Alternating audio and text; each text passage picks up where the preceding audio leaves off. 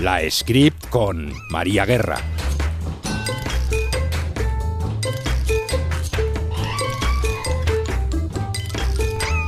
Hola, ¿qué tal? Bienvenidos todos y todas a este primer podcast de la Script de esta temporada 2019-2020, una aventura solitaria en podcast que veremos eh, cómo va avanzando y si llega a buen puerto. De momento hemos arrancado en Venecia en la edición 76 que empezó el pasado miércoles 28 de septiembre y que va a terminar la semana que viene, el próximo sábado 7. En la Script eh, voy escribiendo crítica diaria en la script.com, pero ahora resumo mis impresiones de lo que llevamos de mostra.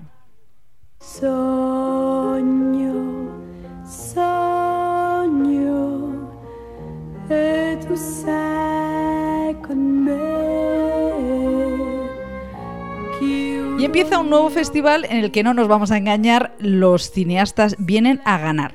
Llevamos dos años consecutivos con directores mexicanos que se llevan el León de Oro, son Alfonso Cuarón con Roma el año pasado, en 2018, y Guillermo del Toro en el anterior, en el 17, con La Forma del Agua, y además también acabaron en los Oscars. Bueno, pues justo al principio del certamen ha venido Pedro Almodóvar a recoger otro León de Oro, que es el León de Oro a toda su carrera, un premio que ha recibido con mucha ilusión hoy porque eh, trajo, ha dicho que, bueno, nació como director internacional aquí eh, con Entre Tinieblas en el año 83 y con Mujeres al borde de un ataque de nervios estuvo a punto de ganar en 1988. El León de Oro, quiero decir, es un premio importantísimo. Es un premio importantísimo, sobre todo si te lo dan. Y, y y, tratándose de Venecia, un lugar donde, como ya he dicho, nací como director, para mí es una emoción muy especial.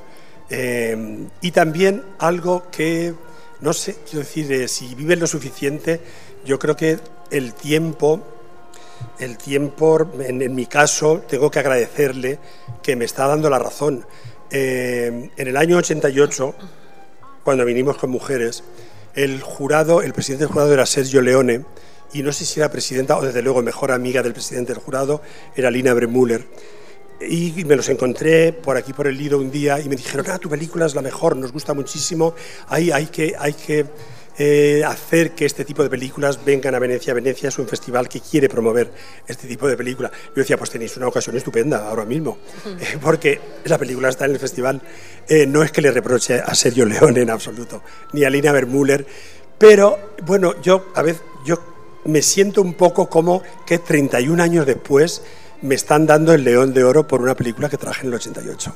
Y eso eh, me gusta mucho creer que es un, acto casual de justicia poética. Sin duda este es un premio que recoge encantado y además bueno pues se pone en los focos internacionales eh, rumbo al Oscar que tras el éxito de Dolor y Gloria en Cannes bueno pues es muy posible que, acaba, eh, que acabe en la ceremonia de Hollywood. además recordamos que Antonio Banderas consiguió el premio a Mejor Actor en Cannes y bueno pues todo va muy encaminado hacia otra vez Almodóvar en los Oscar. Estaba hoy encantado, pero muy contenido. Eh, no ha querido hablar nada de política ni dar eh, titulares jugosos, lo cual le convierte en un personaje menos almodovariano de lo que solía ser. Bueno, pero vamos a la competición, que es donde se está jugando el próximo León de Oro y vamos a empezar con Ad Extra. Es la última película de James Gray, director de Little Odessa, de Dos Amantes y Z, La Ciudad Perdida. Major Roy McBride. I'm attempting to reach Dr. Clifford McBride. This is Dr. McBride's son. Adastra pues es un triste patinazo de James Gray eh, que cuenta la historia de Brad Pitt, que además es el productor, es un astronauta, hijo de otro astronauta legendario que murió, desapareció, quedó perdido en los anillos de Saturno hace casi 30 años y este pues eh, Brad Pitt por orden de la NASA eh, pues vuelve al espacio a buscarle. Y bueno, no hay que hacer spoiler, no voy a contar nada más, solamente puedo decir que Tommy Lee Jones interpreta al padre y el problema de Adastra, el patinazo, es eh, bueno, pues, eh, pues, pues, surge en la premisa misma. Eh, nace vieja, nace manida, por meter a un hombre solo en una nave espacial, en la inmensidad del espacio, reflexiona en voz en alta, bueno, pues reflexiona sobre la existencia, con unos primeros planos de Brad Pitt impresionantes, y un tono mm, a lo Terence Malick, pero mucho más mascadito, más rápido, parece Malik en cámara rápida y demasiado didáctico. Las dos horas eh, de metraje se hacen muy pomposas, eternas y bueno, yo la verdad es que respeto el intento de James Gray de abordar el drama existencial en el espacio como lo han hecho pues los grandísimos, eh, pues Kubrick y últimamente Gravity, eh, pues que, bueno, pues digamos que ha copado ya estas películas nuestro imaginario y él ha sido incapaz de crear uno nuevo. Eh, Gray justificaba el atrevimiento de retomar este tema espacial con esta explicación. You know, I, I had uh, seen a quote on the wall of an exhibit I was at before production began, and I sent it to Brad. Contaba en la rueda de prensa que la chispa de la película nació en una frase que leyó en un mural de una exposición, eh, una frase que le mandó a Brad Pitt y que decía que la historia y el mito siempre nacen en el microcosmos de lo personal y que por eso, decía, tratamos de contar la historia más pequeña, más pequeña posible en el lienzo más grande. Bueno, desde luego eh, creo que es muy legítimo como artista abordar lo dificilísimo, pero en este caso el escenario les ha sobrepasado, ¿no? Y bueno, pues queda mm, ridícula, más bien. Lo único interesante, me parece a mí, es el tema de la nueva masculinidad, em, un hombre frágil, vulnerable, en el que ha insistido mucho Brad Pitt y que eh, desde luego es un aspecto que queda perdido en las naves espaciales que no dejan de, recordarnos eh, a, otras, eh, a otras películas. Bueno, siguiente película americana del día, Historia de un matrimonio de Noah Baumbach. She's a great dancer, infectious. She is a mother who plays, really plays. El director de Frances Ha y una historia de Brooklyn ha presentado la historia de un divorcio entre Scarlett Johansson y Adam Driver, una pareja súper cool. Él es director de teatro, ella interpreta a una actriz que se separan y la historia eh, se cuenta de atrás hacia adelante. Cada uno da su versión. Y este me parece que es el mayor acierto. Eh, como decía Baumbach, es interesante ver lo que hay en un matrimonio después del divorcio. Well, it was something that I discovered in writing it that it's almost when something stops working that you Contaba el director eh, que es algo que descubrió mientras escribía el guion, y es que cuando algo deja de funcionar es precisamente cuando te haces consciente de su valor. Es, por ejemplo, cuando una puerta se cierra y de repente te das cuenta de cómo funcionaba um, la puerta, y por eso eh, pensó que a través del divorcio se podía explorar cómo es un matrimonio. Esta película, Historia de un matrimonio, es una de las tres eh, que presenta Netflix, eh, con la mirada también puesta en los Oscar, porque la verdad es que es muy, muy de Oscar. El guion es un engranaje eh, pues perfecto que atraviesa además la dolorosa evolución del divorcio con sus, bueno, sus buenas intenciones iniciales, sus navajazos legales, los abogados. En el caso, por ejemplo, de Laura Dern, ella misma se merece un Oscar por un monólogo feminista maravilloso que ha despertado aplausos.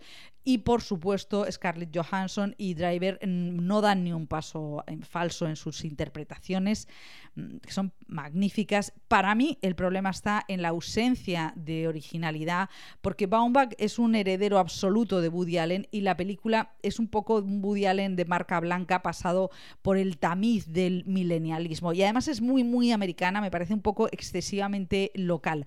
Em, lógicamente puede aspirar al premio de mejor guion e interpretación. Y nos salimos ya de América. Además, hacemos un viaje rarísimo. Nos vamos a París con el japonés Koreeda, eh, que ha sacado un lado inédito, un Koreeda sarcástico con la película La Vérité, con Catherine Deneuve y Juliette Binoche haciendo de madre e hija. C'est quoi ça, maman? Maman, fiche du monde là, hein? Moi j'ai du mal à voir où est la vérité là-dedans.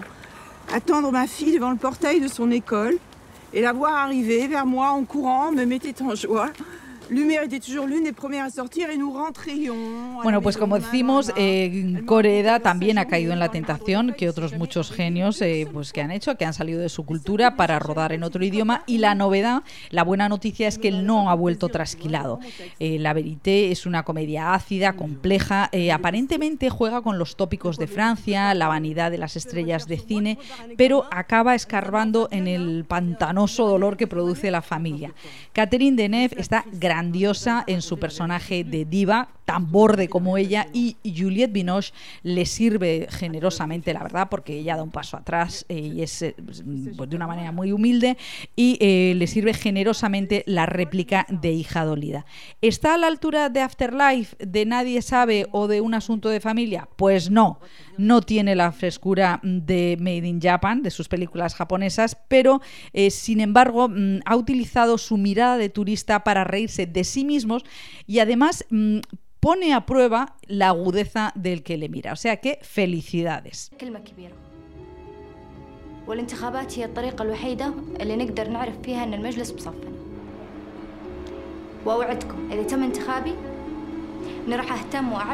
y por último hablamos de The Perfect Candidate, el candidato perfecto de la directora saudí Haifa Al-Mansur, eh, la directora de la bicicleta verde, ¿no? la primera mujer que rodó en Arabia Saudí, que ha vuelto a su país para contar la historia de una doctora, una joven doctora, que se presenta a candidata municipal contra la opinión de su familia y de toda la sociedad.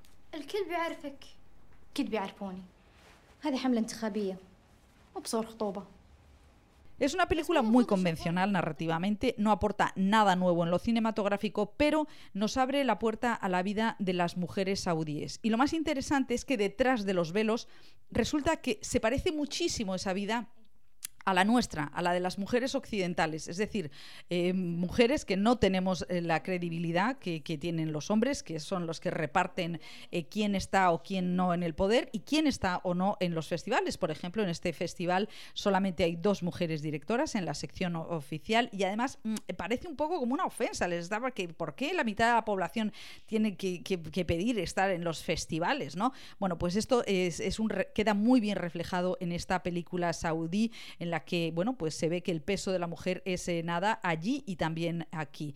Muchas eh, otras películas, El Joker, la última de Polanski, de Costa Gabras, Penélope Cruz presenta eh, su último trabajo con Olivia Sayas y Antonio Banderas también vendrá con Soderbergh, que presenta The Laundromat, una película sobre los papeles de Panamá. O sea, que vamos a tener mucho que comentar en la siguiente script. Adiós.